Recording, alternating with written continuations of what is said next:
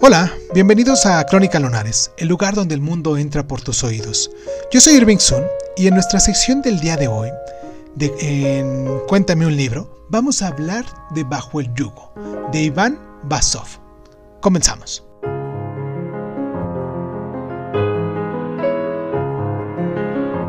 Bajo el Yugo, un relato de la libertad búlgara, es un drama histórico del siglo XIX escrito con fervor patriótico y pasión desmesurada, que ha sido comparado con Longfellow e incluso con, también con Tolstoy.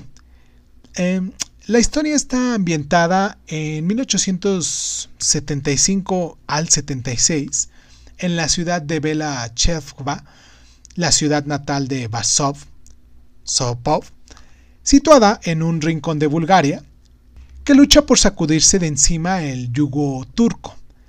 Pero se trata de una falsa aurora. La emancipación real no llega hasta 1886, que termina con la insurrección abortada cuando la ayuda de Rusia no se materializa y los líderes patrióticos solo encuentran el martirio.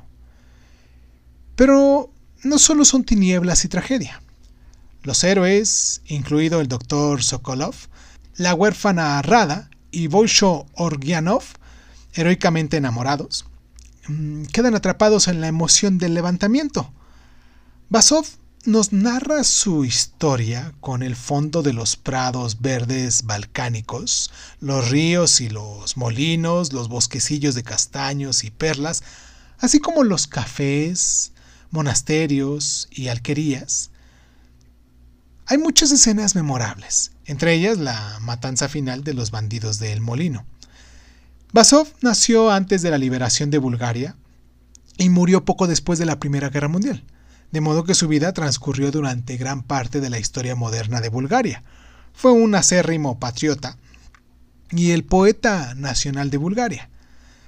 Su prosa y su poesía rendían homenaje a los héroes que hicieron posible esta liberación, esto no le convierte en un autor doméstico para los lectores internacionales. Esta novela ofrece muchos placeres y reveló a Occidente el potencial artístico de Bulgaria.